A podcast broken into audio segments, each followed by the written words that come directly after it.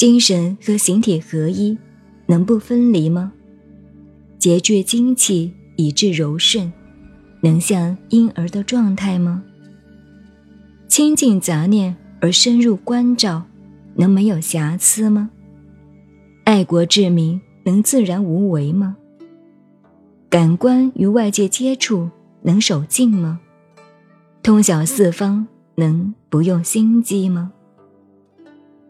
生长万物，养育万物，生长而不占有，驯养而不依恃，引导而不主宰，这就是最深的德。